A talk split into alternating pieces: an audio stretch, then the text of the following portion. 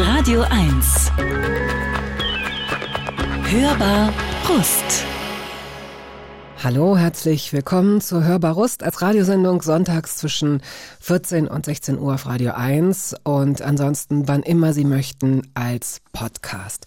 Woche für Woche sitzt hier eine außergewöhnliche Person, ein interessanter Mensch, der sich die Zeit genommen hat, mal zu überlegen, was für acht Songs würde ich mitnehmen, wenn ich in die Hörbar käme. Ah, diese Frage muss sich also wirklich jeder Gast beantworten, so auch mein heutiger Gast. Radio 1. Hörbar Rust. Vielleicht gehören auch Sie zu den Menschen, die ihren eigentlichen Bedarf an Nachrichten und aktuellen Informationen momentan künstlich kleiner halten als sonst. Die gesellschaftliche und politische Lage war sicherlich selten so angespannt wie zurzeit. Verständlich also, wenn man sich ein bisschen Abstand wünscht. Ein frommer Wunsch für die Journalistin und Moderatorin Pina Atalay, die sich all dem stellen muss, täglich. Von der Klimakatastrophe über den aktuellen pandemischen Stand bis hin zur Androhung eines dritten Weltkrieges. Im August 2021 wechselte sie als Moderatorin der Tagesthemen zu RTL, um dort die neue Informations- und Nachrichtenschiene zu stützen. Die 44-Jährige, die gebürtig aus Lemgo stammt, hat sich dort gut eingegroovt. Heute ist Pina Atalay zur Abwechslung aber mal nicht die Befragerin, sondern eher die Befragte. Ja, herzlich willkommen mit offenem Mikrofon. Dankeschön. Wir können daraus ja, also natürlich, äh, es ist ja so ein, so ein Gespräch, so ein, es ist ja weniger ein Interview, eher ein Gespräch. Also ich werde jetzt nicht die Einzige sein, die Fragen stellt. Wir werden äh, uns, denke ich, durch die Themen äh, gegenseitig führen, wenn man so will. Aber es ist angenehm, nicht die Verantwortung zu tragen für so ein für den Inhalt einer Sendung, oder? Zwischendurch mal. Ja, da bin ich so zwiegespalten. Auf der einen Seite habe ich es ja dann nicht in der Hand. Also interviewen heißt ja auch, das so ein bisschen mehr in der Hand zu haben. Mhm. Ähm, auf der anderen Seite merke ich gerade, das ist gerade so schön, ja. Also deine Stimme zu hören, dann eben Stevie Wonder und dann ist ja so Schokolade, getrocknete Schmetterlinge an der Wand. Ja, es ist gerade sehr gemütlich bei dir und das ist auch schön. Das sind die Psychotricks, mit denen äh, wir arbeiten. Oh. Aber ich finde interessant, die Antwort, äh, die du gegeben hast, finde ich interessant. Denn ähm, eigentlich weißt du es ja besser. Du weißt ja eigentlich, dass die Befragten auch ziemlich viel Kontrolle haben. Denn äh, die Politikerinnen und Politiker, mit denen du zu tun hast, es wäre ja schön, wenn sie immer auf mhm. deine Fragen antworten würden. Aber eigentlich äh, schaffen sie es ja ziemlich gut, das zu sagen, was sie eigentlich unterbringen wollten. Oft. Ja, die sind natürlich wirklich häufig sehr durchgecoacht, sag ich mal. Also ich weiß auch, dass dann, bevor die zum Beispiel bei RTL Direkt, da haben wir ja wirklich die Gäste auch im Studio meistens. Äh, die kommen da mit ihren Sprecherinnen und Sprechern und haben natürlich wirklich besprochen im wahrsten mhm. Sinne, was sie denn gleich sagen, welche Botschaften sie aus aussenden. Und doch ähm, ist es ein Gespräch natürlich auf Augenhöhe, habe ich aber doch das Gefühl, na, ich bin schon, das ist jetzt hier mein Studio und du bist hier jetzt Gast und ich will schon was wissen. Und das finde ich ist nochmal eine andere Nummer. Und ich bin natürlich anders vorbereitet. Ich weiß jetzt ja auch nicht, was du fragst. Also da weiß ich ja zumindest, wo ich hin will. Von daher habe ich so ein bisschen mehr in der Hand gefühlt. Mhm, das finde ich interessant. Also ich weiß auch ganz oft nicht, was ich frage. Ganz ehrlich, du wirst ja. hier auf diesen Unterlagen, die ich habe, kaum Fragen finden. Aber das ist ja gut. Das ist ja gut. Man hört ja zu oder Frau hört zu, ne? Also ich mache mir auch in den Interviewvorbereitungen gar nicht zu viel Vorbereitung. Mhm. Ich habe eher im Kopf eine Idee, wo ich hin will und kenne dann die Person auch und weiß vielleicht, wie ich sozusagen sie auch kriege, in Anführungsstrichen. Ähm, weil zu viel Vorbereitung ist eben nicht gut, weil man nicht mehr zuhört. Aber ich habe natürlich ein Hintergrundwissen, was ich mhm. abrufe. Ähm, und natürlich willst du auch, dass die Leute, mit denen du sprichst, das nächste Mal wieder mit dir sprechen. Das stelle ich mir ein bisschen schwierig vor. Da äh, sitze ich hier in einem ganz weichen Bett denn mein Ziel ist es, dass sich die Hörerinnen und Hörer immer in die Person ein bisschen verlieben. Dass diese Person, die mir gegenüber sitzt, richtig gut abschneidet und mhm. äh, hier rauskommt und sich auch wohlfühlt, ja. Also ähm, das klingt jetzt so altruistisch, aber mich würde das einfach sehr freuen.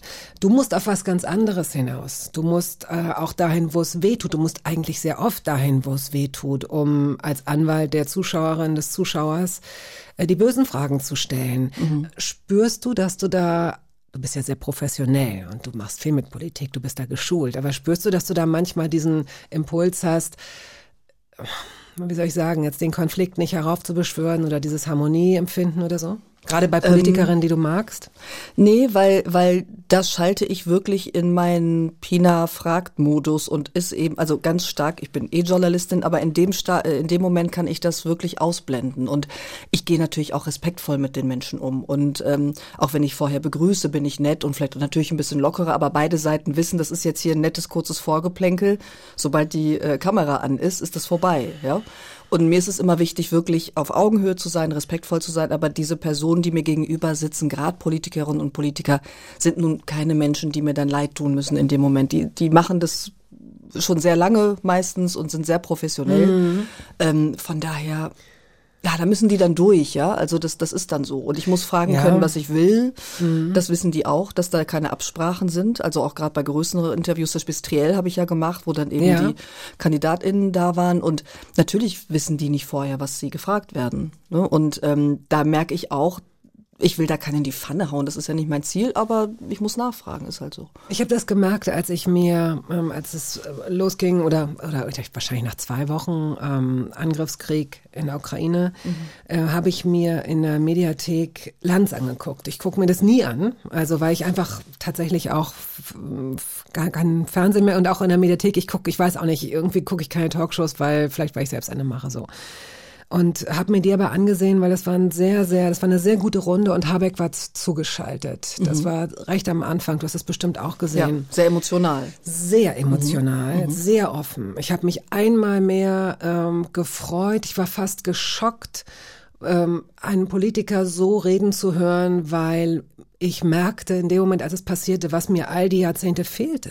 Mhm dass da nicht einfach dieser Floskelkatalog wie in so einem Daumenkino runtergerattert wird. Und mal abgesehen von den Floskeln gibt es ja dann auch noch so diese Metaebene einer Sprache, wie mhm. bei Bewerbungsbriefen oder Gesprächen oder so. Danke sowas, für ne? Ihre Frage. So, oder ja, ähm, verurteilt Gute das, Frage. Äh, verurteilt das zutiefst oder so. Nein. Sprich, mhm. wie man fühlt, sprich, wie du fühlst, sprich, wie wir fühlen. Und das hat Habeck auf jeden Fall in diesem Interview getan. Und ich habe so gedacht, äh, ich weiß gar nicht, wie, wie Lanz und Habeck zueinander stehen. Ist mir im Zweifel auch egal, aber wenn sie sich so mögen würden, privat, man kann sich ja auch nicht so ganz von so einer Chemie lösen. Das ist ja einfach so. Nicht zuletzt auch durch solche Plänkelvorgespräche, Warm-up, wie auch immer man das nennen will. Man merkt, da ist eine Sympathie. Oh, ich glaube, ich weiß nicht, ob ich das geschafft hätte, nochmal auf Katar zu kommen und nochmal und dass er da, dass er da so sozusagen nicht unterwürfig, aber dass er da so diplomatisch sein musste, weil ich gewusst hätte, oh, das tut ihm selbst so weh und jetzt muss ich ihn zwingen, dann nochmal drauf zu antworten. Sowas, wie gehst du mit solchen Situationen um? Also ähm, das ist ja eigentlich ein schöner Fernsehmoment, sage ich mal. Also im Moment merke ich auch, dass natürlich in der Kommunikation es sehr große Unterschiede in der Regierung gibt. Also ein Olaf Scholz, dem vorgeworfen wird, dass er eben eigentlich kaum kommuniziert und so für sich alles ausmacht und dann sagt, das machen wir jetzt hier so und ich hole Bazookas raus oder ich äh, äh, läute die Zeitenwende ein und das war's dann. Und eben auf der anderen Seite ein Habeck, der auch sehr an Beliebtheit gewonnen hat äh, bei den Leuten, der wirklich formuliert und erzählt, was er schon immer gemacht hat. Ne? Ja, fast was Philosophisches ja. manchmal hat in seiner Sprache. Und ich finde, natürlich ist das so ein Fernsehmoment, wo man dann es auch schafft, dass diese Person sich so auch öffnet auf dem Schirm. Ist was anderes, das so im kleinen Kreis zu erzählen, ähm, aber von einem Millionenpublikum natürlich gut. Trotzdem gehört es dazu, ähm, finde ich, dass man sagt, ähm, der Hundi ist jetzt bei mir, ne? Und ich glaube, du darfst das nicht, aber ich finde dich so süß. Und sie sieht vor allem, ich muss das fotografieren, äh, weil sie hat die Farbe deiner Strickjacke ja. oder umgekehrt, ich bin nicht ganz sicher, aber ich nehme sie dir sofort wieder ab. Es aber er beißt auch äh, in Yuki. Kabel. Das Yuki, nein!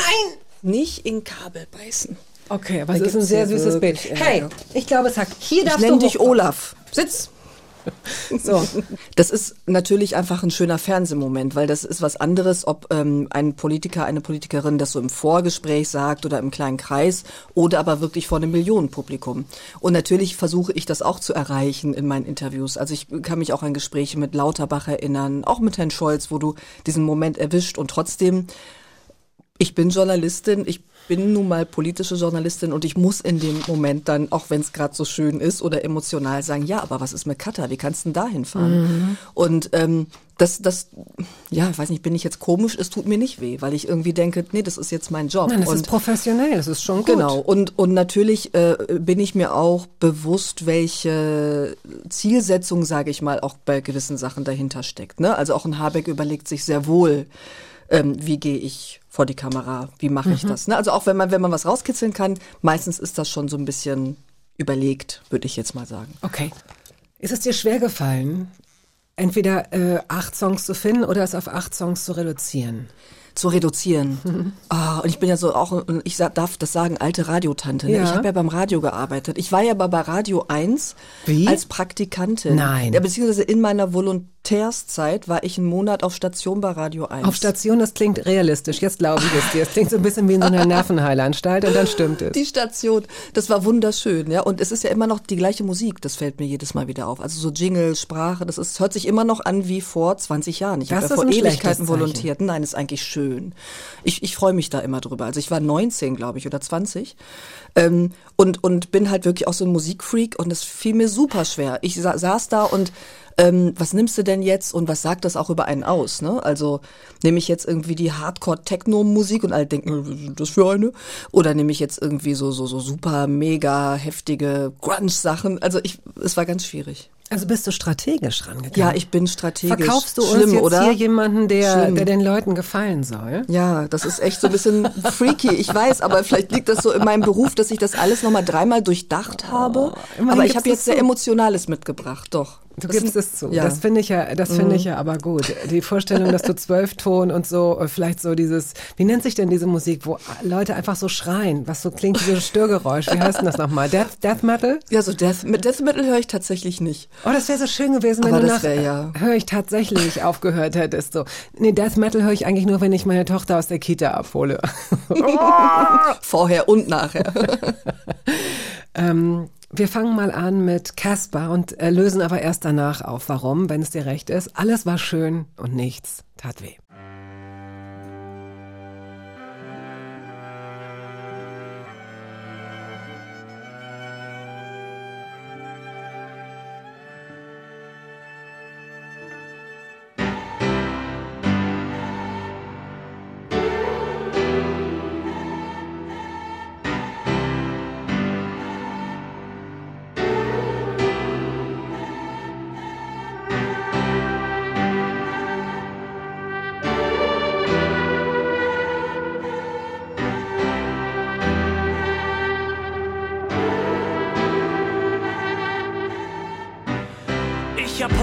Wieder dran gedacht, dass ich mir zu viel Gedanken mach.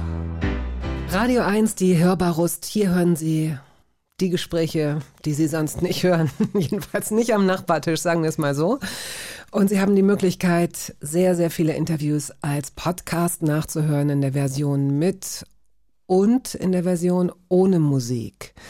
Und äh, da treffen Sie zum Beispiel auf Gesprächspartnerinnen und Gesprächspartner wie Andrea Sawatzki, El Hotzo, Jan Gorko alias Monchi, Christian Ulmen, Uschi Brüning, Senta Berger, Annette Humpe, Helge Schneider, Jan Delay, Luisa Neubauer und andere. Heute ist die Moderatorin und Reporterin Pina Atalay hier zu Gast. Und Caspar ist jemand, den du schon sehr, sehr, sehr, sehr lange kennst, von früher. Ja, wir sind im gleichen Ort groß geworden und das muss man erstmal schaffen bei fast oder knapp 4000 Einwohnerinnen, Einwohnern im Bösingfeld oder Ja. Extertal. Und wir kennen uns wirklich so aus ja, Jugendzeiten. Wir waren auf der gleichen Schule. Er ist jünger als ich, deswegen in einer anderen Jahrgangsstufe. Aber man ist sich immer so über den Weg gelaufen. Okay, hast du was gegen ihn in der Hand? Nee. Nee, und wir haben uns mal bei der Jungen Union. Aber das ganze Image kaputt oder so. Die Tattoos sind nicht echt, die hat er sich aufgemalt. Auch schön. Ähm, nee, es ist tatsächlich äh, so gewesen, dass wir irgendwie gut miteinander auskamen. Wir waren jetzt nicht total befreundet oder so, ja. Das wäre falsch, jetzt das so zu behaupten. Aber wir mochten uns und haben uns immer mal wieder gesehen. Und neulich auch ähm, für ein Mu Musikmagazin irgendwie mal so in der Kombination war das für mich auch interessant, dass wir uns wieder getroffen haben nach Jahren und gequatscht haben. Und ähm, ist ein sehr kluger, sehr ruhiger, bedachter Rapper. Was man denen ja nicht so zuschreibt eigentlich, ne? Was auch nicht immer der Fall ist, Ja. einfach. Wie viele Menschen gibt es, die Pinchen sagen? Pinchen, das war so eine Phase beim Radio in Münster. Da habe ich so ein, zwei Freundinnen und also schon enge Freundinnen. Aber, aber nicht viele. Pinchen sagen wenige. Habt ihr jemanden gefunden? Und jetzt kommt der Einspieler. Hi, Pünchen. Hey, Pünchen. Ich kriege noch 500 Mark von dir. Weißt du noch damals auf, dem, auf der Kirmes? Nee, aber ähm, ich habe gedacht, wie, ob du wohl einen Spitznamen hast und dann bin ich tatsächlich in irgendeinem Interview, glaube ich, auf dieses Pinchen gestoßen. Ich habe zuerst Englisch gelesen. Ich habe zuerst gedacht, Pension, wieso Pension? Das passt in den Zusammenhang gar nicht. Und dann habe ich gedacht, vielleicht familiär, aber es sind Freundinnen und Freunde. Eher Freundinnen und Freunde, aber wirklich selten. Also bei Pina ist schon der Vorteil, es ist ja relativ kurz. Deswegen Pini sagt manchmal eine Freundin, aber ganz selten, ganz selten. Und in der türkischen Sprache wird oder Schrift wird das wird das wird der i-Punkt nicht gesetzt, stimmt es? Das stimmt. Also das ist dann ein i ohne i-Punkt und heißt dann Pinar. Und auch das R, weil wenn man jetzt Pina hört, könnte man denken so wie Pina, Pina Bausch, Bausch. und R. Ähm, ich werde aber mit einem R hinten geschrieben und das wird Pinar ausgesprochen. Aber wenn das manche versucht haben, gerade Kinder, haben sie Pinage gesagt. Und natürlich fand ich es doof, Pinarsch zu heißen, also habe ich mich für Pina entschieden. Ah. Also das wurde ganz pragmatisch mit vier Jahren gelöst. Ich bin ein bisschen enttäuscht, dass Mariam Celik die ja, ja, ja, den Satz muss ich, glaube ich, gar nicht beenden, dass ich nicht eines Besseren hier von einer Fachfrau belehrt wurde. Aber gut. Also, äh, sag's noch einmal bitte, Pinar? Pinar. Pinar. Ja, Pinar. genau, Pinar. Pinar. Aber ich bin da sehr fein mit mit Pina, weil ich bekomme sehr viele Zuschriften, ähm, warum mein Name im Fernsehen zum Beispiel falsch geschrieben wird, vermeintlich, mit, also ohne i-Punkt, äh, mit i-Punkt, warum ich mich selber Pina nenne. Und ich sage immer, ja, aber das habe ich so für mich entschieden. Und jeder, der Penal sagen kann, soll es gerne sagen. Also alle in der Türkei, da freue ich mich. Ja. Aber wenn man es nicht aussprechen kann, finde ich Pina einfach besser. Für mich ist es einfacher. Ich bin da ganz offen. So, ähm, wie spreche ich die Künstlerin, deren Namen ich glaube ich aber kenne? Ich, eigentlich müsste ich wissen, wie sie ausgesprochen wird. Sezen Aksu? Sehr gut. Ah, Z wird S ausgesprochen, genau. gut. Ähm, aber den Song könntest du das Sin Sinanai? Shinanai. Das ist, ich wusste, dass da ein, eine Sache würde noch passieren. Shinanai, heißt das etwas? Ähm, das ist so ein bisschen Shinanai, äh, ist eher sowas wie, ah, wie soll ich denn das beschreiben? Übersetzen bin ich immer ganz schlecht drin. Also sowas wie Hoppa da, Shinanai, come on. Ich, äh, also Los es ist so, ein, so los geht's irgendwie. Okay. Ich weiß gar nicht, wie ich es beschreiben soll. Es sitzen wahrscheinlich ganz viele Türkischstämmige vom Radio und denken, oh, ich kann überhaupt kein Türkisch. Aber ähm, das ist eher jetzt nicht ein Wort in dem Sinne, ja. Und ich mag dieses Lied so gerne. Ich mag sie so gerne, weil ich verbinde sie total mit meiner Kindheit. Also meine Eltern haben sie viel gehört. Sie ist ja der Star, der Popstar in der Türkei, schon ewig. Und ich habe mir dann auf dem Markt immer so Kassetten von ihr gekauft. Früher, da gab es halt noch Kassetten. Und ähm, was eigentlich ungewöhnlich war für eine Jugendliche, dass ich mir quasi so Musik, die meine Eltern hören. Aber das war immer so eine Verbindung für mich. Auf zu Istanbul. Auf, auf, dem, auf dem Wochenmarkt? Auf dem? Wochenmarkt. In Für ein Deutschland? Abo- nee, in der Türkei. Sobald ich in Istanbul war, wollte ich sofort irgendwohin Kassetten kaufen. Es gab auch so Kassettenläden, so kleine, und ähm, die kosteten umgerechnet irgendwie 50 Pfennig oder so. Und da habe ich mir so Talkan, den kennt man ja, ähm, Sezen Aksu Kassetten gekauft. Und das Lied ist so ein bisschen fröhlicher, weil sie hat schon eine sehr, finde ich, ähm, besondere Stimme, die mich auch traurig machen kann, ne? wenn sie so ihre Balladen singt. Und deswegen habe ich ein bisschen was Fröhliches ausgesucht. Und dieser Song sagt, also los, komm und weiter, was sagt er noch? Shinanai, ja, warum China, Shinanai. Also sie beschreibt so eine Szene eigentlich, die so am, am, am Hafen stattfindet. Der macht dies, der macht das und sie ist eine sehr weltoffene Frau. Im Prinzip beschreibt sie so ein bisschen, jeder kann doch anders sein und jede. Und beschreibt eigentlich nur so eine Situation. Es ist gar nicht so ein tiefgehendes äh, Lied, aber das gefällt mir gerade gut.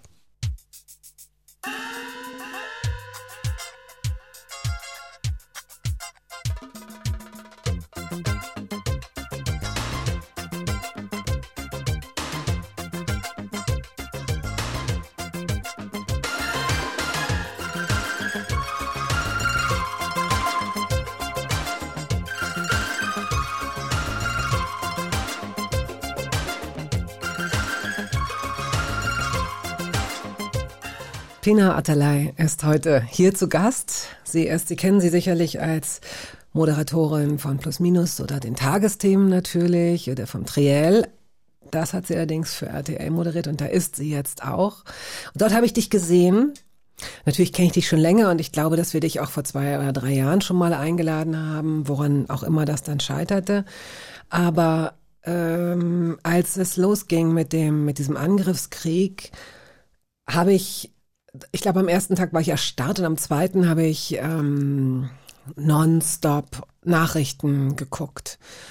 Und da bin ich bei dir gelandet. Ihr hattet eine irre lange Sondersendung. Sechs Stunden? Weiß ja, ich nicht. ging wirklich von mittags bis nachts in verschiedenen Teams. Ja, genau. Und ich habe dich jedenfalls sehr lange gesehen und fühlte mich gut an die Hand genommen. Also äh, bei all dem, was man gar nicht, was man gar nicht so nachempfinden konnte, warst du da immer, die mir zwischendurch äh, sozusagen eine, eine Banane am, am, am, am Marathonrand gereicht hat, mhm. um weiterzukommen, um wieder ein bisschen äh, Mut zu haben, sich den Rest anzuhören und so.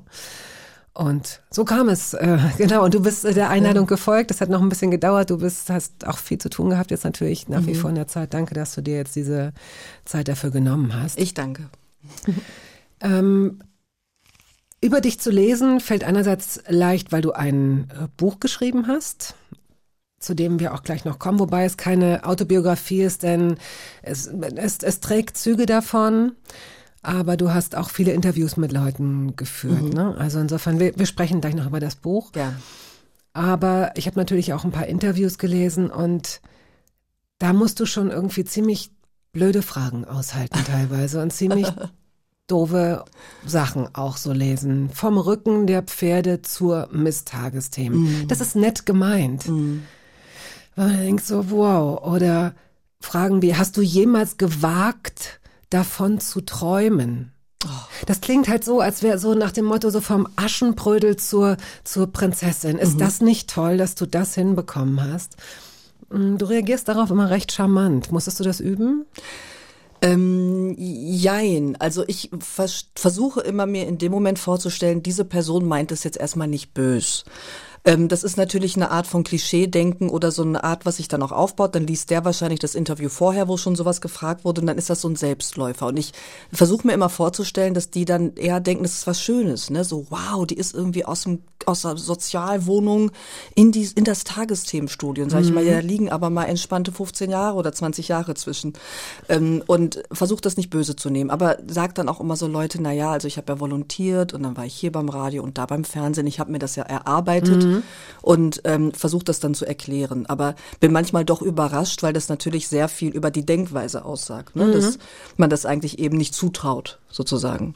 Ja, wahrscheinlich so. Ähm, möglicherweise assoziiert man sofort bildungsferne Kindheit oder wie auch immer genau. und wie konnte sie. Wobei ja eigentlich diese Geschichten, ich, ich überlege gerade, ist das die, manchmal ist das die Herkunft, das mhm. haben wir auch bei Joachim Krohl, mhm. der jetzt vor ein paar Wochen gerade erst hier war. Ähm, da gibt es auch sehr, sehr viele Interviews, die gerne wieder auf diese Kindheit, oder der Vater Bergarbeiter und der Großvater und so weiter. Also es ist natürlich auch so ein Lokalkolorit oder so ein Element, mit dem man schön Geschichten erzählen kann. Hinzu kommt natürlich, dass du noch einen migrantischen Hintergrund hast, also mhm. türkische Wurzeln, dass deine Eltern Anfang der 70er Jahre als Gastarbeiter, klassische Gastarbeiter hergekommen sind und dass du eine Frau bist. Also das heißt, es gibt wirklich verschiedene Drei Sachen, oh Gott. äh, genau, äh, an denen man das so ein bisschen festmacht. Und nach wie vor wird natürlich auch diese Medienblase ziemlich glorifiziert und idealisiert. Spielst du das manchmal runter, um die Leute, um den Leuten so einen Realitätscheck zu geben? Ich versuche dann immer zu erklären, dass ich sage, warum denn eigentlich nicht? Und es gibt gerade, finde ich, im Journalismus sehr, sehr viele QuereinsteigerInnen. Also das muss nicht immer der klassische Weg sein. Ne? Natürlich ist es noch die Mehrheit, dass da so gut bürgerliche Kids da in den Redaktionen sitzen, die irgendwie äh, ja fast alle deutsch, westdeutsche Hintergründe auch haben, muss man sagen. Also es ist noch sehr ähm, homogen teilweise. Ähm, und natürlich spiele ich dann selber auch damit, dass ich dann irgendwie sage, so jetzt sagt mal irgendwie weiblicher Schwarzkopf mit ähm, bildungsfernem Hintergrund auch mal was dazu. Also ich äh, mache da manchmal Scherze mit oder wie will man es sagen? Ja, also spiele da ein bisschen mit. Ähm, und mir ist aber ganz wichtig, dass ich jungen Leuten eigentlich immer versuche zu sagen, lasst euch jetzt nicht einreden, ihr könnt es nicht. Mhm. Obwohl das jetzt auch so pathetisch klingt. Ja, aber ich sage mal, es ist eigentlich auch in diesem Beruf echt egal. Es ist sogar ein Vorteil. Weil ich sage, für wen sende ich denn eigentlich? Also ich sende doch nicht nur für Professorinnen und Professoren, sondern für die Gesellschaft. Und die ist nun mal heterogen, ja, und die ist wirklich gemischt. Und ähm, das versuche ich immer gerade jungen Leuten mhm. zu erklären. Sag mal, gibt es eigentlich Schwarzkopf-Shampoos noch?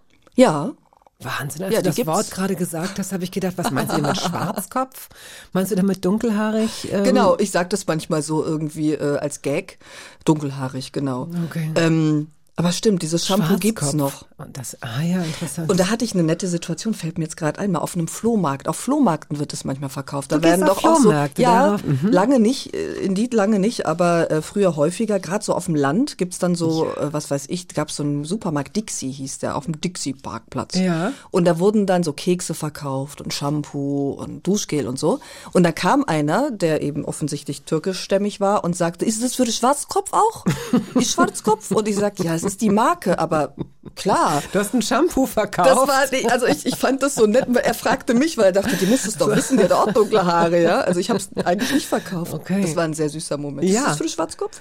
Äh, hast du, hast du eine richtig, eine schöne, richtig schöne, wichtige Sache mal auf einem Flohmarkt gekauft? Eine Sache, die äh, dir heute immer noch viel bedeutet?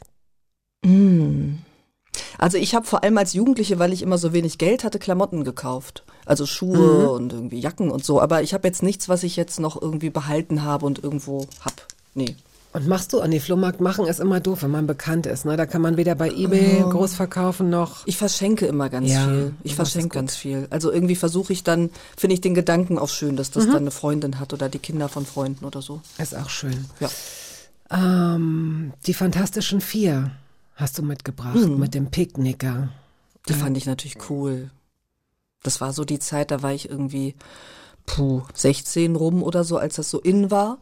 Und das waren so die ersten deutschen Hip-Hopper und die haben aber auch nicht irgendwie blöde Sachen gesagt, sondern waren eben auch doch eher tiefsinnig in ihren Ja. Texten. Nicht immer, aber meistens. Und ähm, das Lied, da muss ich immer an meine Hochzeit denken, weil meine liebsten Freundin, die ich seit meiner äh, Kindheit kenne, mit denen ich immer noch ganz, ganz eng bin, ähm, haben das umgedichtet. Ich weiß gar nicht mehr den Text und haben das dann performt auf der Hochzeit. Und das fand ich sehr nett. Bei, ähm, bei so homogenen Bands heißt es, dass sich junge Mädchen immer überlegen, mit wem du zuerst. Nee, also bei Fanta 4, nee, da, Nicht. da war eher Backstreet Boys, glaube ich, ja, die ja irgendwie Fanta 4, nee, den Gedanken hatte ich da. Das soll jetzt nicht Smudo Nein, und nein, so nein, und, das und überhaupt tut mir niemanden- total leid, ja, so ist es nicht gemeint. Ich fand die eher nur cool.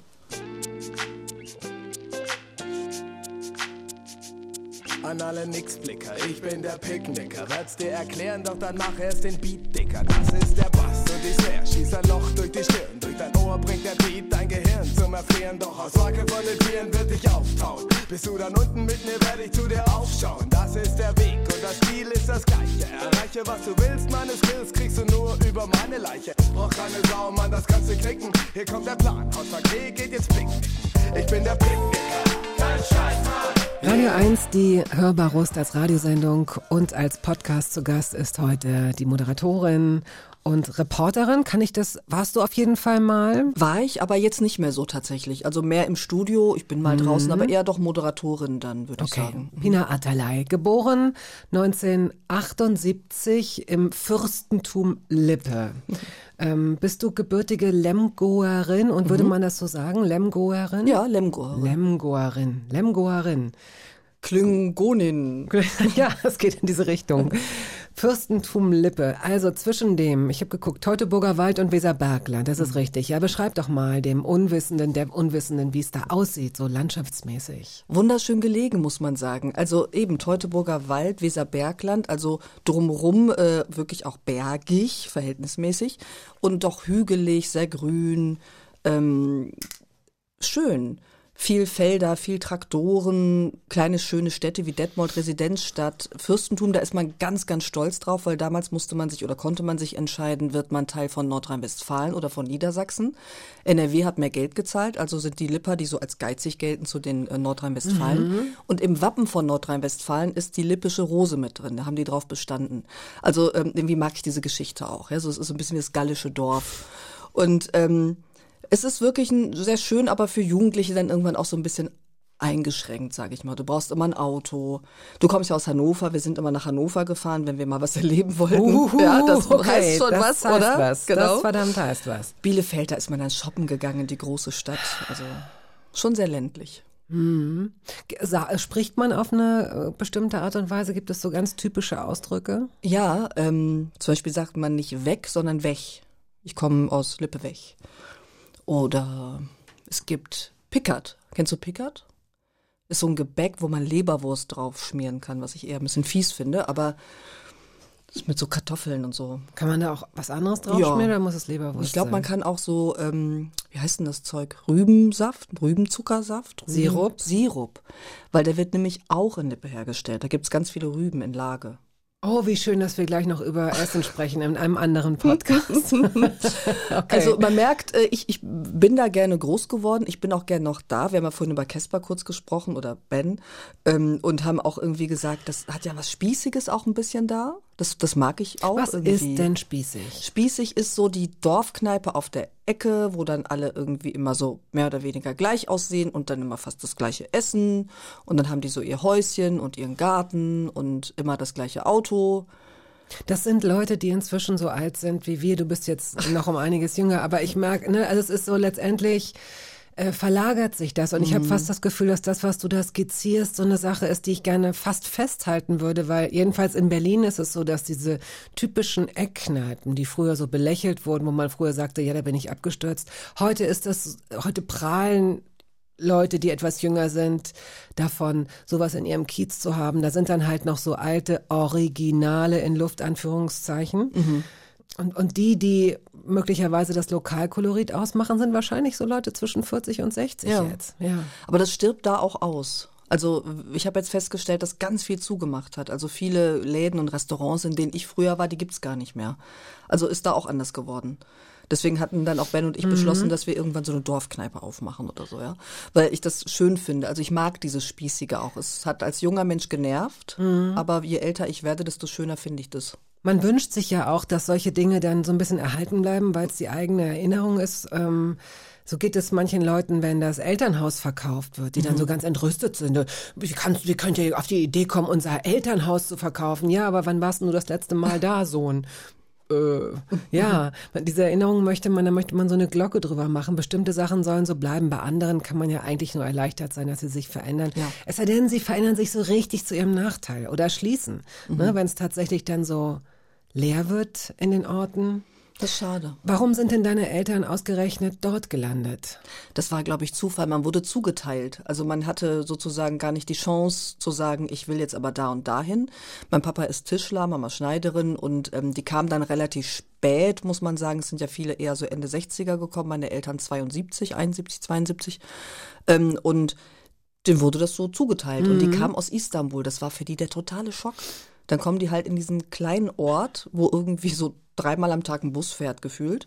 Und ähm, ja, haben sich da aber wohlgefühlt. Und ich bin da froh drum, dass ich nicht irgendwie in so einer Riesenstadt Frankfurt am Main oder ja, das Berlin glaube oder ich. so, ja. Denn bei den meisten wird, dachte ich jetzt eigentlich, äh, äh, Zugewanderten war es ja eher umgekehrt. Mhm. Da ja, sind ja viele aus Anatolien gekommen, aus so einer wirklich extrem ländlichen, dörflichen äh, Umgebung und sind dann in den Großstädten gelandet, Ja. an den Fließbändern. Ne? Mhm, genau, weil eben die Fabriken da waren. Ne? Ja. Und bei uns äh, im Extertal oder im Bösingfeld gab es eben auch Fabriken tatsächlich, irgendwie äh, unter anderem Tischlereien, aber auch andere Sachen. Und da landeten dann auch viele. Mhm. Deine Mutter ordentlich und dein Vater stur oder habe ich da jetzt was verwechselt? Ja, also ähm, sie haben beide eine gewisse Sturheit, aber mein Papa ist schon ziemlich stur. Und ich glaube, das hat ihm immer auch sehr geholfen, weil das für ihn auch nicht einfach war, so jung eben aus einer Großstadt dann in so einen kleinen Ort zu kommen und sich da durchzusetzen. Und das äh, hat er, glaube ich, so durch seine positive Sturheit gut hinbekommen. Und meine Mama war immer so ein bisschen offener. Die hat dann auch mal gesagt, jetzt lass das Kind doch mal und ach komm und ne, ähm, die war so ein bisschen äh, flexibler, sage ich mal. Und du bist du stur?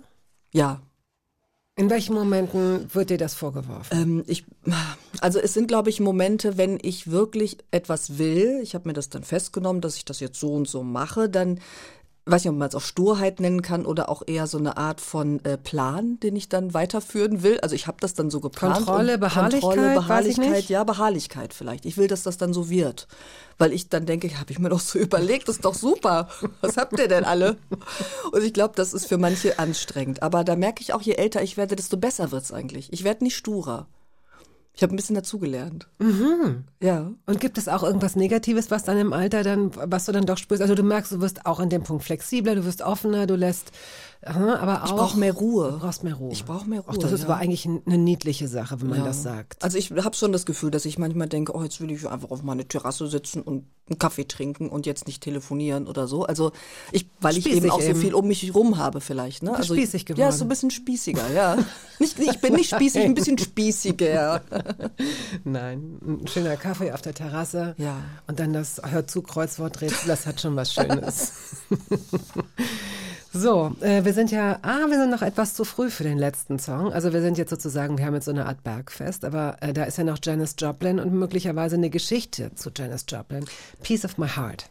Ich mag einfach diese Stimme. Ich finde diese wilden Zeiten auch toll damals. Da wäre ich gern dabei gewesen, ja. Wie so Woodstock und so. Janis Joplin finde ich ziemlich cool. Und ähm, wir haben früher mit meinen Freundinnen ähm, immer Weihnachten gefeiert. Quasi wir als Familie, also wir Freundinnen. Und da habe ich dann ganz oft gesungen, zum Beispiel. Ich kann nicht wirklich singen, aber irgendwie habe ich dann Janis Joplin gesungen oder jemand anders hat was gesungen. Und das war mal total nett. Habt ihr denn zu Hause ganz klassisch deutsche Weihnachten, sozusagen christliche Weihnachten gefeiert? Ich habe meine Eltern dazu gedrängt, ja, so klein Pina, alle feiern Weihnachten, warum ich nicht? Und dann hat mein Papa so einen Plastik-Weihnachtsbaum gekauft, der kam dann jedes Jahr wieder aus dem Keller hoch. Ja. Und ich durfte Flöte spielen und so Sterne an die äh, Wände pappen und an die Fenster und so. Und da bin ich ihnen sehr dankbar, weil ich, die konnten da jetzt nicht so viel mit anfangen und ähm, haben aber gesagt, das ist jetzt für uns nichts Religiöses, sondern das gehört in dieses Land und Klein Pinchen, Pinchen freut sich total. Deine Schwester ist sechs Jahre, glaube Mhm. ich, älter. Die hat da in dem Punkt offenbar keine Vorarbeit geleistet. Nee, der war das, glaube ich, nicht so wichtig dann offensichtlich. Also ich war da doch äh, vehementer, ne, vielleicht erinnere ich es auch falsch, aber ich weiß, dass ich immer dazu gedrungen habe, stur, ich will Weihnachten feiern. Ja, aber wahrscheinlich hat sie dann davon auch profitiert, weil sie auch Geschenke bekam. wir bekamen viele Geschenke. Und wer, wem, wem wurde es gedankt? Dir nicht. Nee, der kleinen Bis blöden heute Schwester. nicht. Der beharrlichen, nervigen Schwester jedenfalls nicht. Oh,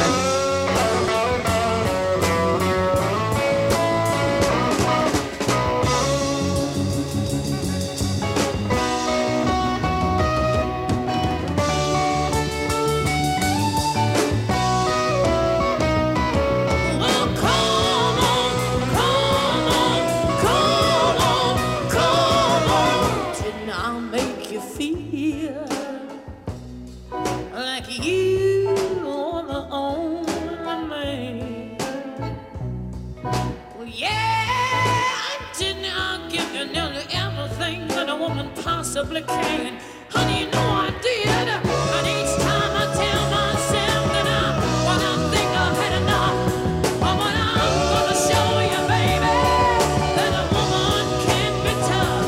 I want you to come on, come on, come on, come on and take it. Take another little piece of my heart baby. Radio 1. Hörbar Brust. for me.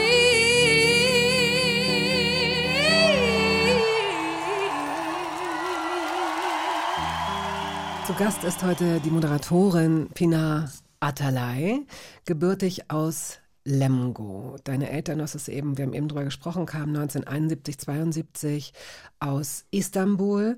Es gab damals gar nicht so viele ähm, Integrationskurse und Sprachkurse, denn eigentlich war es so ein gegenseitiges Agreement. Die gehen wieder und wir wollen wieder gehen. Also eigentlich war es so ein Win-Win in der Theorie. Und ähm, deine Eltern waren dann möglicherweise auf sich selbst gestellt. Gab es eine türkische Community da, wo ihr gelebt habt, eine kleine? Ja, eine kleine gab's schon. Also ähm, es gab vor allem auch viele aus anderen Ländern, Italien, dann gab's viele äh, ehemalige US-Soldaten, weil die ja in Nordrhein-Westfalen überall stationiert waren. Da war so eine Raketen-Irgendwas-Station in der Nähe. Ähm, und dadurch war es in diesem kleinen Ort doch relativ international, muss ich sagen. Aber okay. trotzdem natürlich im kleinen Format, jetzt nicht wie in einer Großstadt. Deine Eltern haben gearbeitet. Ich kann mir vorstellen, ähm, ich weiß nicht, ob sie angestellt waren oder, oder selbstständig, aber wahrscheinlich viel, standen bestimmt auch anders unter Beobachtung als andere. Hast du das Gefühl gehabt, dass eure Familie unter Beobachtung steht in gewisser Weise im Sinne von, sich jetzt nichts zu Schulden kommen lassen oder wurde dir das auch gesagt? Ja, es war immer so ein bisschen, ähm, wenn wir, wenn ich zum Beispiel irgendwie mich beschwert habe über jemanden in der Schule oder was mir so passiert ist, hat meine Mama immer gesagt, jetzt sag das nicht so laut. Ähm, na, nachher denken die wieder, ne, ach guck mal die und so. Also ähm, man sollte möglichst unauffällig sein, sage ich mal. Also es war so ein bisschen das Ziel, so mit mitzulaufen in Anführungsstrichen und ähm, jetzt nicht negativ aufzufallen. Mhm, und ähm, das war für die ganz schwierig, weil ich war eben das genaue Gegenteil. Wahrscheinlich hat das getriggert, ja. Ich war dann eher eher auf Krawall gebürstet so sozusagen, weil ich dachte, wie, ich darf jetzt hier nichts, wieso darf ich denn nichts sagen? Ich bin doch hier geboren. Ja? Ja. Und das habe ich schon relativ klein sozusagen, als ich klein war, erkannt. Und das verbindet aber auch viele, glaube ich, die so, ja, wie, wie ich, die zweite Generation sind, dass die eher ruhig sein sollten und es dann eben nicht geworden sind. Also ich habe meine Eltern schon auch geärgert. Ja. Ja?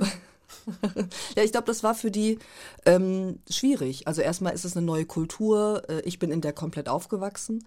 Und ähm, das dann, dann uns loszulassen, uns Kinder, das, das ist ihnen nicht einfach gefallen. Und dann war ich wirklich auch nicht einfach, weil ich eben in dieses Gegenteil schlug und immer wieder sprach und sagte, nein, wir machen das jetzt so.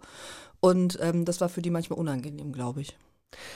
Die eine Möglichkeit ist ja, dass man Angst hat, dass das Kind zu sehr assimiliert wird oder sich assimiliert. Das andere ist die Angst, ähm, dass sie es zu wenig tut. Also es ist, kommt drauf an, ne? Also Mhm. fall nicht zu sehr auf, aber verrate doch auch bitte unsere Wurzeln oder Tradition nicht. Ich könnte mir einfach vorstellen, dass das so ein Gedanke ist, vielleicht auch gar nicht, weil du bist auch im, im, im Reitverein gewesen. Mhm. Also letztendlich, das kann, du hast so ein, so ein ganz, in Anführungsstrichen, normales Leben geführt, das überall, wenn man so will, hätte stattfinden können. Genau, und das habe ich mir aber so ein bisschen genommen. Also die haben mir das nicht in dem Sinne verboten, aber es war für sie jedes Mal ein Schritt, weil ich war eben das einzige türkischstämmige Kind beim Reitverein und ich war die einzige, die jetzt irgendwie gesagt hat, ich will aber da und da auf den Kindergeburtstag von Susanne und Anton und wie sie alle hießen.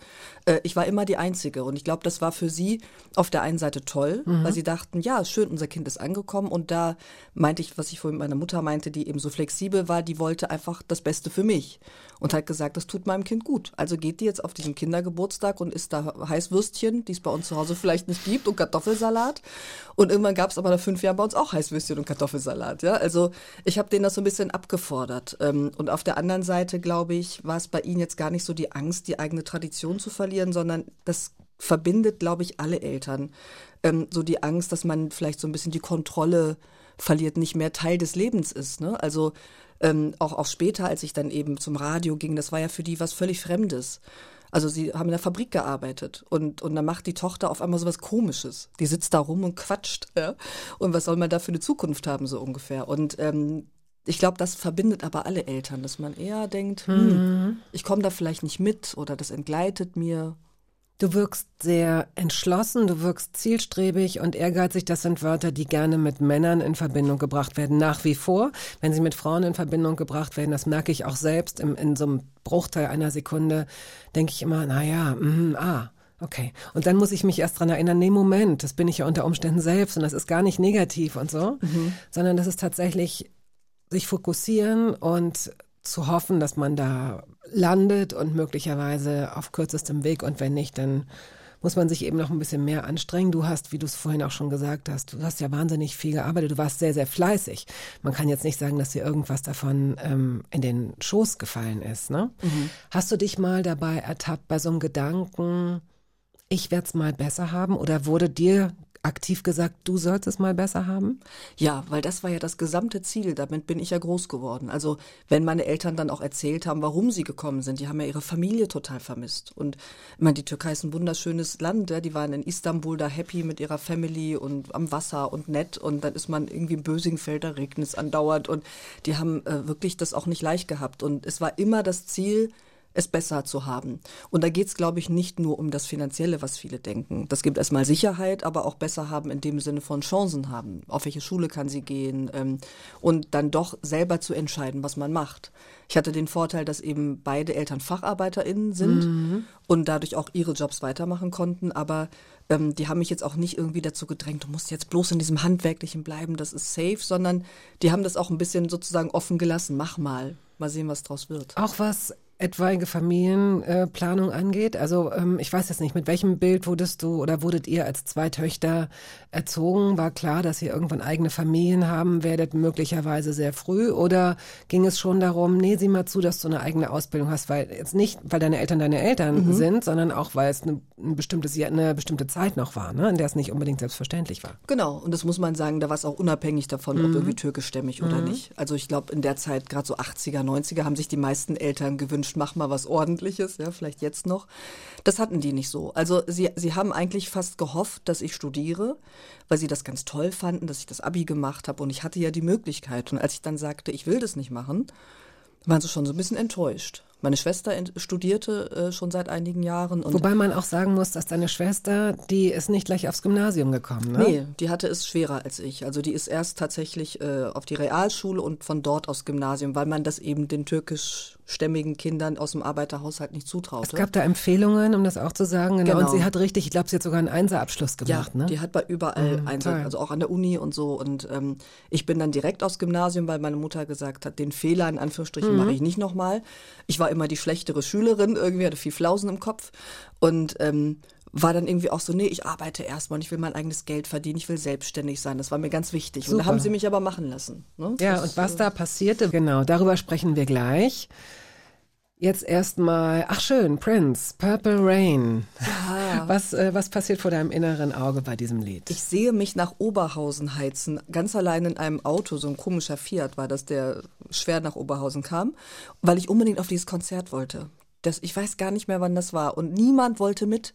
Alle so, Prince. Ich so, sagte, denn verrückt, Prince, der, der kann alle Instrumente spielen, der, der Und hat eine Stimme. gleichzeitig. Gleichzeitig, das ist ein, ein Wahnsinn, ja, das ist ein Gott. Und keiner wollte mit. Und ich gesagt, gut, dann fahre ich da jetzt alleine hin. Und war aber viel zu spät und habe die Halle da nicht gefunden und so. Und kam dann in das Konzert rein und Prince steht da und singt Purple Rain mit seinen hohen Hacken und äh, mir lief es wirklich äh, den Rücken runter. Ich bekam Gänsehaut und dachte, wow, dieser Typ ist einfach toll. Es war ein wunderschönes Konzert.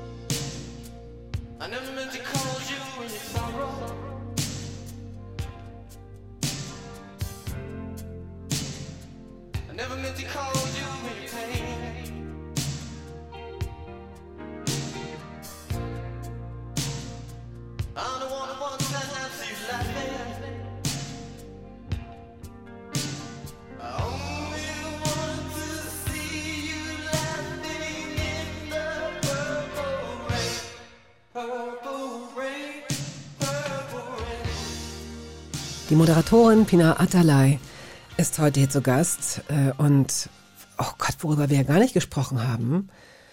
Unter deinem Bett lebten echte Geister. Ja, mit denen habe ich mich unterhalten. Weil natürlich haben Kinder ja immer so Vorstellungen. Meine Tochter hat das auch, ne, dass sie sagt, das sind Geister und so. Und das hatte ich als Kind auch. Und ähm, dann habe ich aber irgendwann gedacht, ich muss jetzt ja mit denen leben lernen. Also die sind ja nun da. Wie sahen die aus? Also waren das so klassische Huibu, also einfach so weiße Silhouetten, so, so Bettlaken-Leute? Das, das, das mischte sich, das veränderte sich so ein bisschen. Also die konnten klein sein, die konnten groß sein, das, das veränderte sich irgendwie. Vielleicht lag es auch daran, dass ich irgendwie Fernsehen geguckt habe und da irgendwas ver vermischt habe oder so. Aber die waren einfach da. Und die waren aber auch immer irgendwie unterm Bett und ich habe die auch gehört. Und dann habe ich irgendwann gesagt, wir machen jetzt einen Deal. Ihr dürft bleiben und ihr lasst mich aber in Ruhe. Aber Hast ihr du dürft denen bleiben. das laut gesagt? Ja. Oder? Wie bist du auf die Idee gekommen? Ich weiß es nicht. Ich glaube, das war so ganz. Ähm, es hat mich, glaube ich, beruhigt, mit denen zu reden, weil ich dachte, naja, dann vielleicht sind sie dann nett zu mir, wenn ich auch nett zu ihnen bin. Und habe dann versucht, einen Deal mit denen zu machen, sozusagen. Ja. Äh, Ich habe gerade überlegt, ob. Ob ich diese- spinne. nein, nein, ich habe verschiedene Sachen parallel zueinander überlegt. Deswegen weiß ich nicht mehr, ob es Gedanken sind, die man äußert. Erstens äh, habe ich gedacht, wie ist das, wie war das denn bei mir? Ich kann mich nicht erinnern. Ich glaube, ich hatte eher Angst vor Einbrechern und nicht vor Gespenstern. Okay. So. Dann habe ich gedacht, gibt es wohl die Einbrecher-Angstkinder und die Gespensterkinder-Angstkinder oder gibt es äh, welche, die das parallel zueinander haben? Dann habe ich überlegt, ob äh, so ein Bett, das auf den Boden geht, Ah, wo kein Platz ist für Geister. Ja, ja, ob das vielleicht, ob Kinder, die auf solchen Betten schlafen, weil da unten vielleicht so ein Bettkasten ist oder so, ob die auch diese, diesen, diese Befürchtung haben, dass unter ihrer Matratze dann die Geister sind oder ob die andere Ängste haben? Kann gut sein, aber die könnten auch in der Decke hängen oder im Schrank sein. Also ich glaube, Geister können dann überall sein. Das ist ja deren Das Privileg. ist ja eigentlich auch deren, man sagt ihnen nach, dass sie genau das können. Ne? genau, das können die einfach überall- richtig gut. Hast du so eine mini-esoterische Ader, so dass, äh, wenn du jetzt eine enge Freundin hättest, die sagt, Pina, ich weiß, du hättest, aber du kennst mich, komm, wir machen heute Abend, setz dich hin äh, und dann so eine, so eine Seance oder sowas, würdest du das mitmachen? Also wir haben früher Tarotkarten gelegt. Ich weiß nicht, ist das schon eine mini-esoterische Ader? Aber es haben Jugendliche auch so gemacht oder auch so, so dieses, wie hieß denn das, wenn man so Geister mit so Tassen Naja, das ist schon für Fortgeschrittene mit so Gläsern und so Buchstaben und hinten Ja. so die Augäpfel so verdrehen, So so, so weiß und so rumzittern Ghost. und Kirschkerne kotzen und so. Das ist schon. Das Also Kirschkerne aber nicht gekotzt. Aber ich glaube, das war aber eher irgendwie so. Wie, Moment, was so habt ihr denn, was cool. hast du, was, was habt ihr da gemacht? Was Also, mal. also Tarotkarten, weiß ich noch, mit einer Freundin haben wir das total ernst genommen. Also wirklich, oh Gott, und das, da, da steht, dass wir in zehn Jahren das und das und so. Wir haben da echt dran geglaubt. Habt ihr das jemals aufgeschrieben, um es zu nee, überprüfen? ich kann mich nicht dran erinnern. Leider, stimmt, das hätten wir tun sollen. Aber da haben wir teilweise Abende mit verbracht und auch so Räucherstäbchen angemacht und so. Das war so eine Phase, aber ich würde mich jetzt nicht als besonders esoterisch. Also was ich du danach nicht- erzählt hast. Das, das mit finde ich noch mit ganz dem, ja, aber das war eher tatsächlich, war das nicht in dem Film Ghost? In welchem Film war das? Wo die da sitzen und ähm, ist das nicht Whoopi Goldberg, die versucht irgendwie Kontakt also aufzunehmen, mit Sicherheit. Patrick Swayze und so. Ähm, und das hat man dann so ausprobiert. Aber es hat nicht funktioniert, es hat keiner Zu geantwortet. wem wolltest du den Kontakt Zu aufnehmen, den ich fragen Toten, zu irgendwem. Ich hatte, ich hatte in meinem Umfeld, Gott sei Dank, gar nicht so viele, die verstorben waren. Ähm, aber wir haben dann irgendwie, weiß ich gar nicht mehr. Alle so, hey Pina, nimm mich. Nein, nimm mich. Und alle so, ja, die, sagt, ja nee, sie, sie hat niemanden gerufen. Sie hat ein super, sie ist ein super Medium. Wir sind hier alle so, wir würden gerne mit ihr reden, aber sie will mit keinem von uns sprechen. Und so, hey, das machen wir nie wieder. Crazy, oder? Ja. Und dann hast du dir eine Töpferscheibe gekauft. Ne? Nee, das, so weit bin ich nicht gegangen. Nachricht von Swayze Sam. Ja, hätte ja, ich genau. gerne getroffen, aber nee, nix. So, also gut. Ähm, die Geister haben wir abgehakt. Ja, dann, ähm, ach so, wenn wir nochmal vom Träumen sprechen, dann können wir auch gerne ähm, zum nächsten Thema oder zum nächsten Song erstmal. Du hast einen Traum, der sich zumindest früher wiederholt hat und der sich aber möglicherweise heute immer noch wiederholt. Von Wasser, von einer großen Welle. Ja. Und das ist meistens bedrohlich.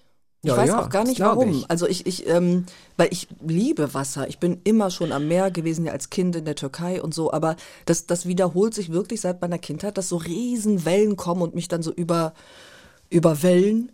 Und, und ich versuche irgendwie hoch zu schwimmen und in verschiedensten Facetten. Ich weiß nicht, gibt so Traumforscher bestimmt? Vielleicht soll ich die mal fragen, was das heißt. Findest du das äh, äh, so schwer deutbar? Das, ich meine, du hast einen Ja. sehr, sehr anstrengenden Job, wirklich anstrengend, der nicht nur viel Zeit in Anspruch nimmt, sondern schon auch das, woran du dich gewöhnt hast, dieses öffentliche beobachtet werden. Menschen können Fehler machen, das ist in vielen, in vielen Branchen, in vielen Jobs ist das sehr schwierig. Wenn, wenn du einen Fehler machst, hat das ein anderes Gewicht. Das heißt, du hast dir angewöhnt, genau zu sein. Und äh, das ist, glaube ich, schon so ein Druck, den man auch irgendwann nicht mehr spürt. Möglicherweise, das ist jetzt hier sehr küchenpsychologisch, aber Frau Dr. Bettina ja, Frau Dr. Bettina Rust erklärt Ihnen die Welle. Also ich meine, wenn da mal kurz Wasser über einem zusammenschlägt und man das Gefühl hat, oh, es ist alles viel, ich kriege gerade keine Luft oder so, könnte das zumindest eine Möglichkeit sein. Du hast auch noch, du hast ein, du hast ein Kind, du hast eine Beziehung, das sind alles anstrengend. Was ist jetzt schlimmer? Naja, und das, nein, aber tatsächlich ist auch, du pendelst zwischen Städten. Ich finde, es ist schon ziemlich viel, was du machst. Da kann man sich schon mal überfordert fühlen. Das wäre für mich so ein Symbol dafür. Aber ich habe das ja schon so so lange. Also dann dann hieße das, dass ich das als Kind eben auch schon das Gefühl hatte. Ich weiß es nicht. Ich habe nur irgendwann mal gelesen, dass ähm, wenn man so schlimme Träume hat, also also Albträume oder ähm, wiederkehrende Träume, dass die im Prinzip auch was Positives sagen können. Also es muss nicht sozusagen, ich träume, dass jemand stirbt oder ich träume, ich werde verfolgt oder so. Ähm, das hat mit Ängsten sicherlich auch zu tun, aber das kann auch was Positives sein, was verarbeitet wird, habe ich mal gehört. Das rede ich mir jetzt einfach ein. Aber es kann natürlich sein. Also Umso so mehr Wasser, schäme ich mich, dass Welle. ich dir hier so eine, so eine. Du willst mir äh, was einreden. aber wirklich, doch, du fühlst dich überfordert. Aber nein, eigentlich fühle ich mich ganz gut. Nein!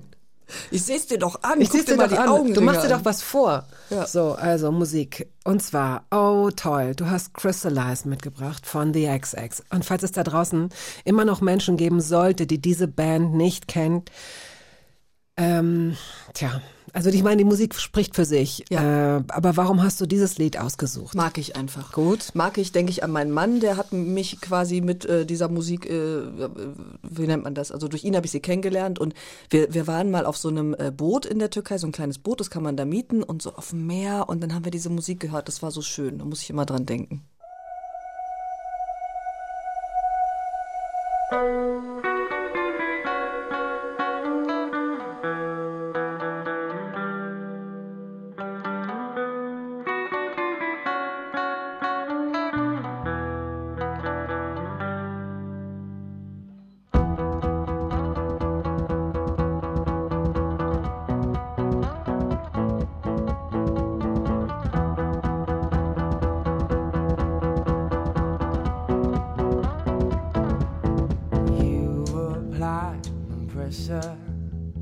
Damn me crystalline, and you've got the faith. The XX, mitgebracht von Pina Atalay.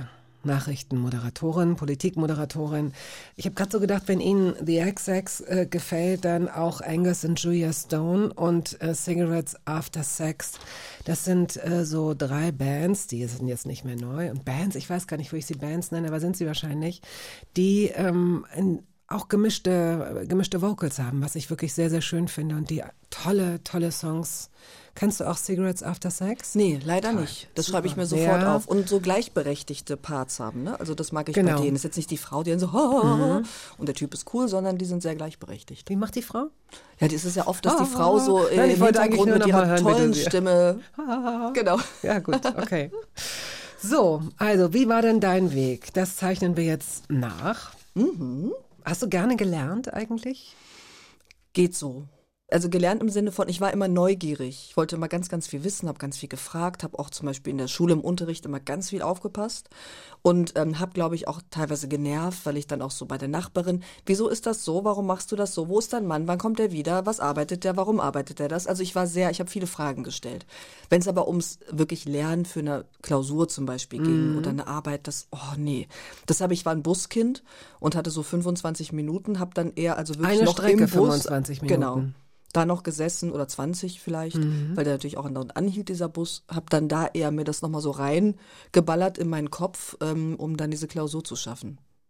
Ah ja. Mm, Das hat aber funktioniert. Das hilft mir jetzt auch noch. Ja, also Ja, Kurzzeitgedächtnis ist super. Ich lese natürlich viel Zeitungen, ich gucke viel Nachrichten. Ich habe so einen ja, Stock in meinem Kopf, wo ich abrufen kann, aber es hilft mir schon vor Interviews nochmal so kurz vorher was zu lesen und das merke ich mir dann. Und warst du eine Spickzettel-Nutzerin oder einfach nur eine, die wusste, ich habe einen, aber ich gucke nicht drauf? Spickzettel habe ich ein, zwei Mal probiert, aber wir hatten echt plitsche Lehrer. Also es gab dann so Tricks, dass man auf der Toilette zum Beispiel was gebunkert hat. Ne? Ich Plitsch muss mal heißt auf schlau, Toilette. das muss man Genau, dazu sagen. so Ja. nordisch. Ne? Mhm.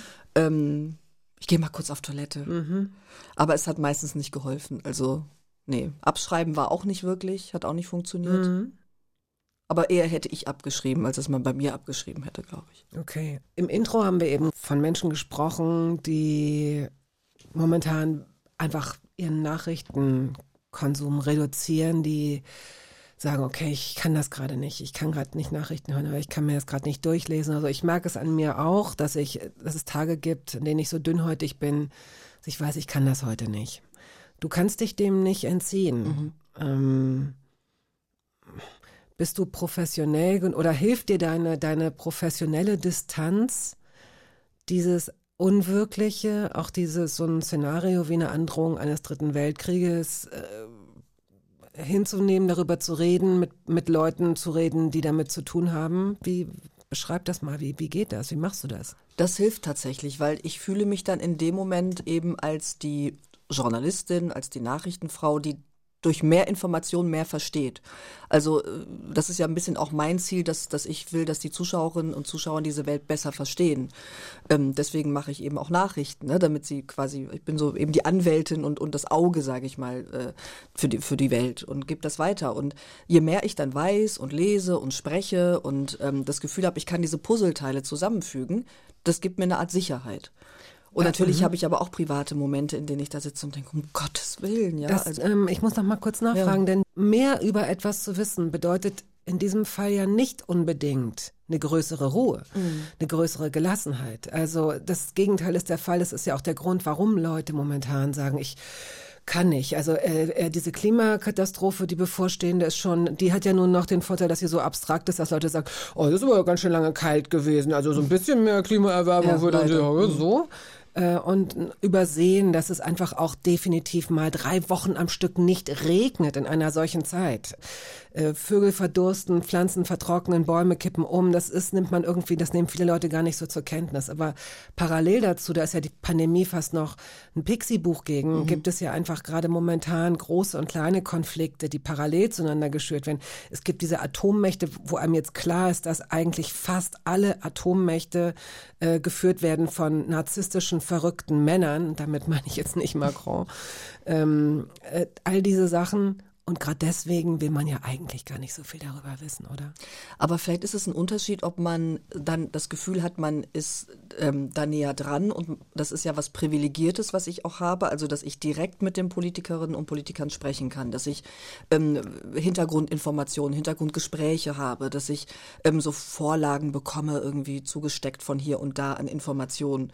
Und irgendwie gibt mir das ein Gefühl, ich kann das schneller sortieren. Vielleicht ist es anders, ähm, wenn du wirklich vor dem Fernseher sitzt, eben an diesem Tag, als ich bei RTL wirklich fünf Stunden oder so durchmoderiert habe und du wirst da so mit beschallt.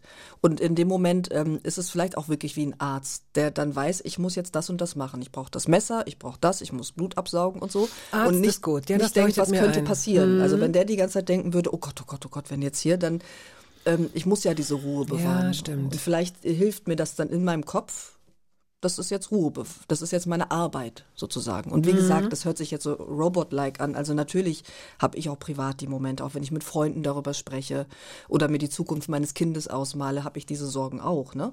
Aber das hat dann im Job nichts verloren. Und stellt dein Kind Fragen oder ist es dazu noch zu jung? Ist noch ein bisschen zu jung. Also das sind dann noch, sage ich mal, leichtere Fragen, ja.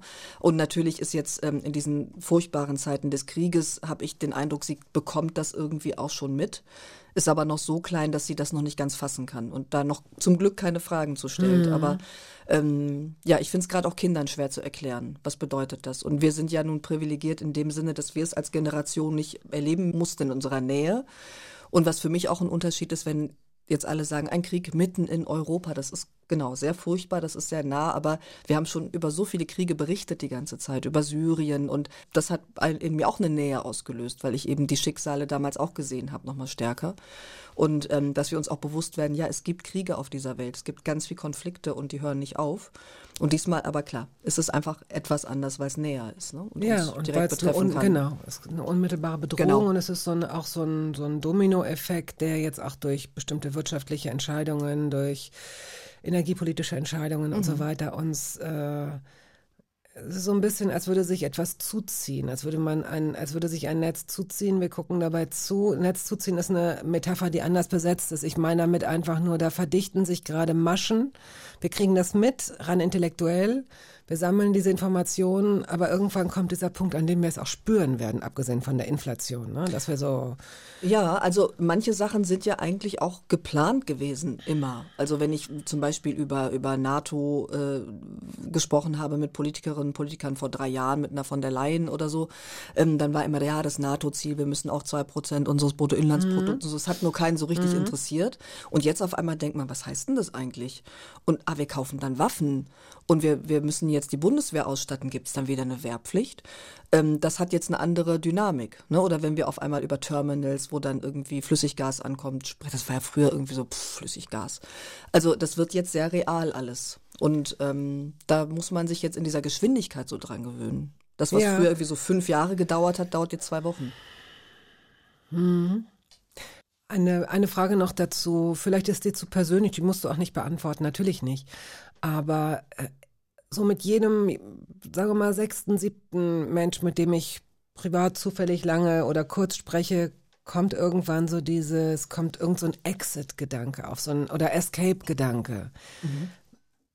Sich einmal ganz kurz durchspielen, einmal kurz, ob nun an Tag 1 oder an Tag 30 nach der russischen Invasion und nach der möglicherweise Bedrohung durch Nuklearwaffen und so weiter, die Überlegung, okay, wenn es hart auf hart kommt, wo gehe ich hin, was mache ich? Hast du sowas? Ja, und ich habe das seit meiner Kindheit, weil ich habe in der Nähe von Gronde gewohnt, einem Atomkraftwerk. Und ähm, damals lasen wir so Bücher wie Kinder von Schevenborn und so. Und ich habe immer gedacht, was mache ich denn, wenn dieses Atomkraftwerk da in die Luft fliegt? Welche Zone sind wir denn? Überleben wir? Komme ich noch weg? Und ich bin ja geritten und dachte mal, ich werde mich aufs Pferd setzen und einfach gen Süden, Norden, wohin auch immer reiten. Und das ist jetzt natürlich eine fast verniedlichende ähm, äh, Vorstellung, aber ähm, das spiele ich schon manchmal durch. Und ich fand es neulich verrückt, als ich dann ähm, die ähm, Minist Innenministerin zu Gast hatte bei RTL Direkt, dass wir über Bunker sprachen. Mhm. Also, dass wir nochmal darüber sprechen würden, wo gibt's denn wohl hier einen Bunker? Und da erwische ich mich bei diesen Gedanken natürlich auch. Oder mich freue, wenn die Sirenen ausgebaut werden. Ja, und ähm, ja, das spiele ich dann do doch durchaus auch mal durch. Es ist aber nicht so, dass du denkst, okay, weißt du was, für den Moment, ich pack die blaue Jacke und das Stofftier und, ne, und dann hauen äh, auf die äh? ABC-Inseln, Ja, das Antillen. ist Ja, es so- ist alles, es ist, ne, die Pandemie ist eigentlich, finde ich, ein gutes Beispiel dafür gewesen, ähm, dass man merkte, es- there's no escape. Also ob Genau. du Papua-Neuguinea oder Peine, es wird dich da oder da oder da erwischen, ja. Ja. Äh, davon ist auszugehen. Vielleicht gab es sowas vorher noch nie, das ist so oder nicht in der Größe, nicht in dem Rahmen. I don't know.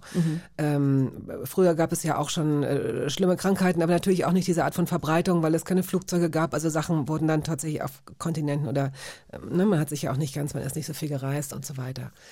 Man denkt natürlich schon, wenn, wenn ich die vielen Geflüchteten sehe, die vielen Flüchtlingsfrauen, die ankommen am Berliner Bahnhof, ja, und ich fahre irgendwie zu irgendeinem Job irgendwo hin mit meinem Köfferchen, ähm, dann denke ich natürlich, das könnte ich ja auch sein, ja. andersrum, ja. Und ähm, die Gedanken kommen mir dann auch und denke, ich, ja, wohin denn? Wo, wo, wo könnte ich denn hin? Aber ähm, das spiele ich nicht zu sehr durch, weil, weil das kann man, glaube ich, gar nicht. Also auch die Frauen hätten sich vor wenigen Monaten nicht gedacht, dass sie in stimmt. Deutschland, in Berlin am Bahnhof stehen. Und ich hoffe dann immer auf die ganze Menschlichkeit um mich herum, dass schon jemand helfen wird. Kann ich nicht aussprechen. Morft. Mor ve ötesi. Ach, also, Aha. komm. Ja, ist schwierig gemein. Sag ne? nochmal. Mor ve ötesi. Araf heißt der Song. Habe ich, hab ich richtig gesagt, ne? Genau, so Araf. Zwischenwelt heißt das, ja. Schönes Lied. Ja, willst du uns dazu noch was sagen oder einfach anhören? Also ich, ich fand es wichtig zu zeigen, es gibt in der Türkei sehr vielfältige Musik. Also ich glaube, man hat immer so eine Vorstellung von türkischer Musik, so orientalisch, so Bauchtänzerinnen und so. Es gibt ganz viel Pop, Rock, junge Bands und das ist eine. Kalbin işine bak Yüzüne bakamaz ağlar durur Sen uyurken yalnız olamayan dersen Anlarım.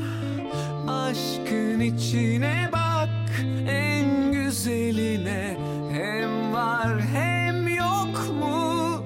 Bile bile adalet yok ya. Canımı yakar bu sessizlik. Yerimi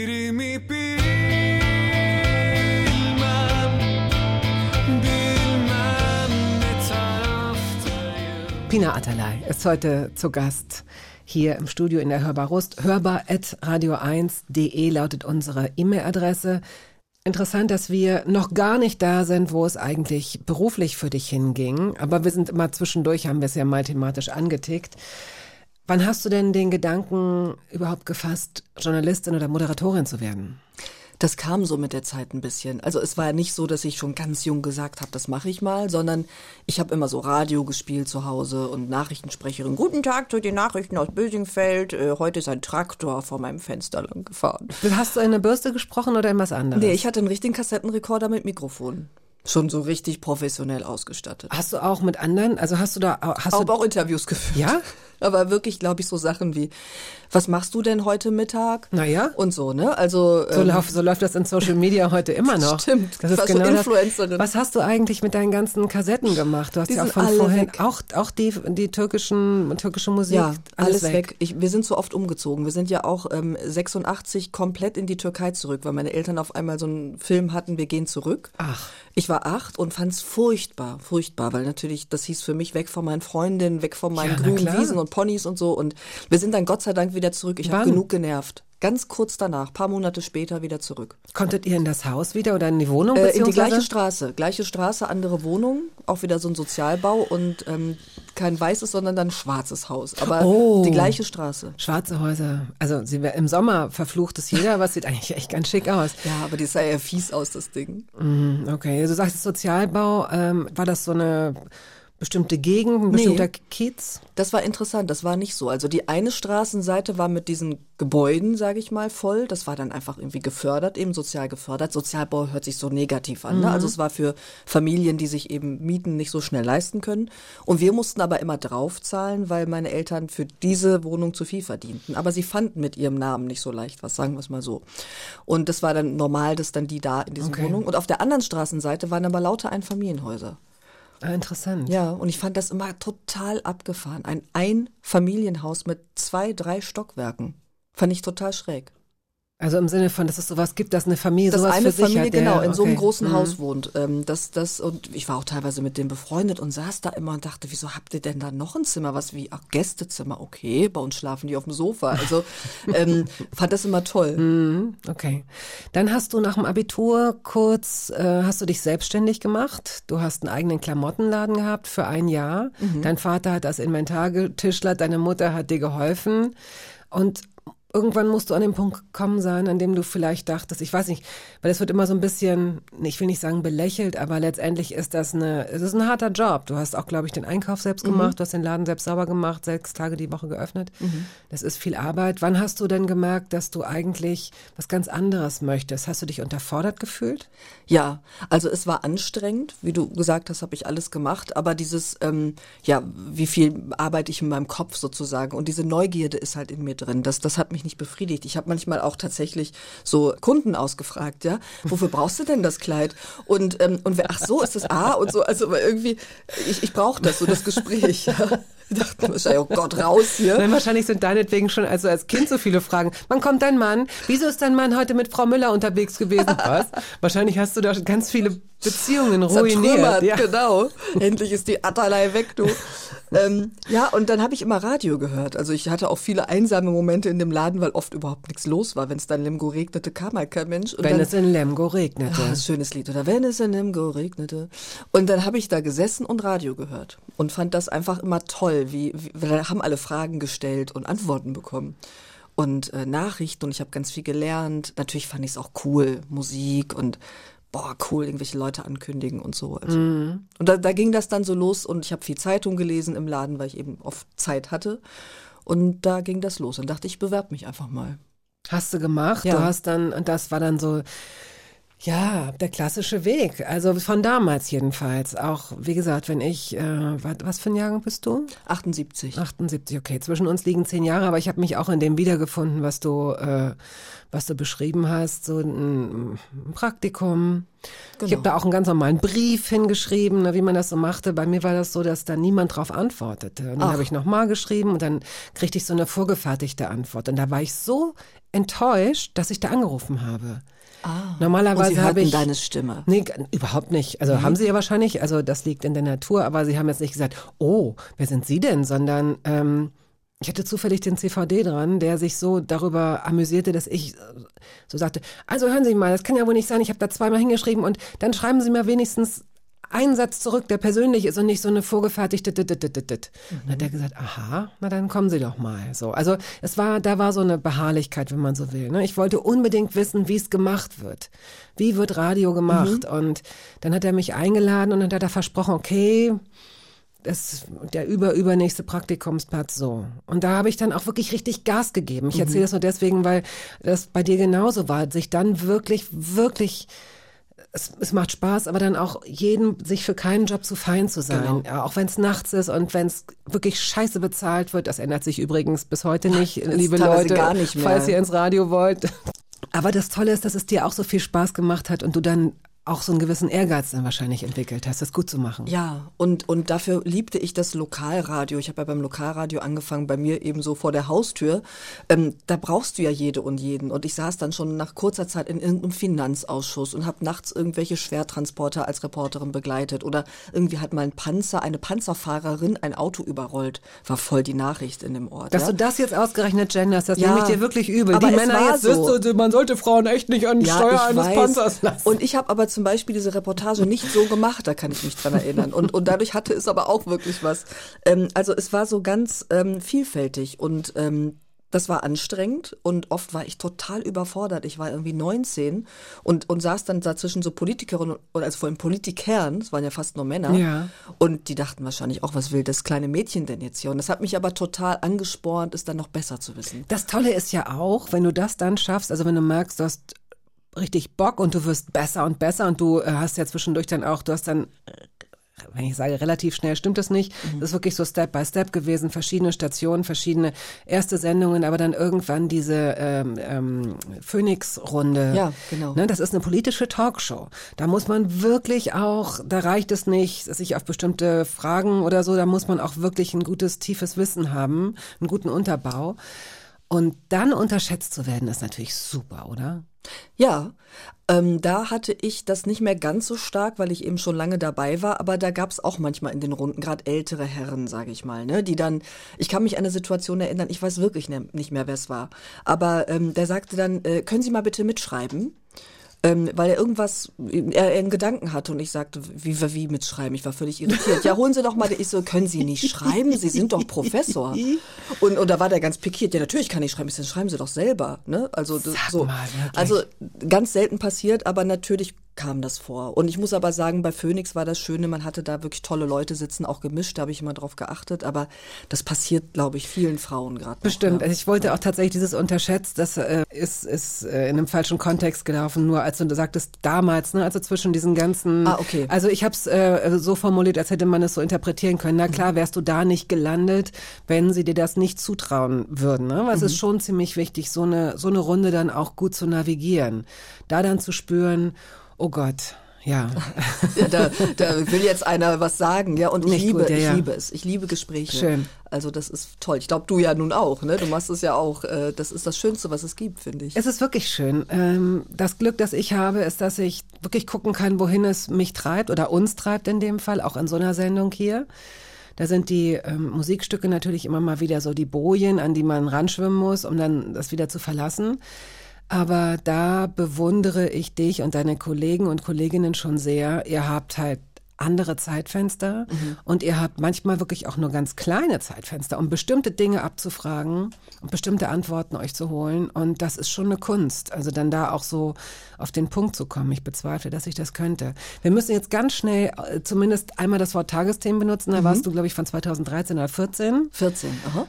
Ähm, zuerst in Vertretung Ingo Zamparoni und dann aber ähm, eine der Leading Hosts oder ja, ähm, um dann im letzten Jahr im August, meine Mama, war das Ja, August, genau. zu RTL zu gehen und da diese neue Informations- und Nachrichtenoffensive zu begleiten und zu stützen und es scheint dir gut zu gehen, es scheint dir gut ja. zu tun. Ja, vielleicht haben manche gedacht, was macht die denn da? Ja, von diesem heiligen, von den heiligen Tagesthemen. Und ich sage immer, das war eine super Zeit und ähm, es war toll für mich auch dahin zu kommen, weil vielleicht haben mir das auch viele nicht zugetraut. Ne? Ich kam so ein bisschen wie Kai aus der Kiste damals. Und ähm, die, die mich kannten, dachten, ja klar, die Pina macht das ja schon lange. Ne? Aber so nach außen wirkte das ja auch sehr interessant, sage ich mir, für viele, dass jetzt diese junge Frau ähm, mit türkischem Migrationshintergrund äh, auf einmal in dem Tagesthemenstudio steht. Und ähm, ich sage immer, die Zeit kann mir aber auch keiner nehmen. Auch das habe ich mir erarbeitet. Das war eine gute Zeit und ähm, bekam dann einfach dieses tolle inhaltliche Angebot von RTL. Ähm, wirklich da ganz viel mitzumachen. Bin erste Journalistin RTL und, und Bertelsmann steckt dahinter, Gruner und Ja und mache eigentlich fast das Gleiche weiter. Ne? Also ich kann ein bisschen mehr mitbestimmen, kann ein bisschen mehr entwickeln. Es wird doch bestimmt ein bisschen flexibler sein, weil die öffentlich-rechtlichen ja, Ja. nicht unbedingt für Zentraler. Flexibilität. Es ist schon sind. zentraler, das merke ich. Natürlich hast du in der ARD dann die ganzen vielen Anstalten. Ne? Das, das hast du natürlich jetzt bei RTL nicht so. Das ist dann äh, sind ein paar Chefs, sage Mhm. ich mal, die entscheiden. Und ähm, ich bin ja in Berlin ganz viel, auch ab und zu in Köln und Lebst Doch, aber in gut. Hamburg, Nee, ne, wo, mit wohne in. Berlin mittlerweile. Wir sind dann nach Berlin Ah. gezogen, weil es eben einfacher ist, dass Okay. ich auch äh, nicht so viel weg bin einfach. Und ähm, nee, ist gut, weil von eben Triell, Kanzlerinterview, ich hatte neulich den Hofreiter zu Gast, der dann irgendwie den Scholz kritisiert, dann sind die ganzen Zeitungen damit voll, wie er bei RTL direkt sagt und da freue ich mich dann drüber. Ja, das glaube ich. Ja, ist gut. Das war's schon. Das ging ziemlich schnell, Pina. ähm, der letzte Song kommt von den Foo Fighters. The Pretender. Gibst du uns dazu noch ein Stichwort? Ja, da muss ich sagen, habe ich jetzt dran gedacht. Schlagzeuger verstorben. Ich muss an Nirvana denken, Dave Grohl und war, glaube ich, viermal auf einem Foo Fighters Konzert. Und es ist so traurig, dass es jetzt in der Form ja nicht mehr sein kann. Ähm, aber eine super Band, finde ich, mit einer tollen Geschichte. Du hast dir Foo Fighters auch auf den Nacken äh, tätowieren lassen. Ne? Überall. Ich habe die Foo Fighters überall tätowiert. Hardcore-Fan. Vielen Dank, das war oder ist Pina Atalay. Wenn Sie dieses Gespräch verpasst haben, zu spät reingekommen sind oder nochmal anhören wollen, dann hören Sie es sich doch als Podcast an, unter anderem in der ARD Audiothek. Tschüss. Danke, tschüss.